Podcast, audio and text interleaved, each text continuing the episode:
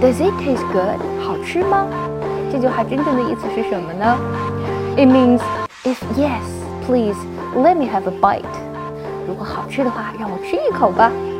Does it taste good?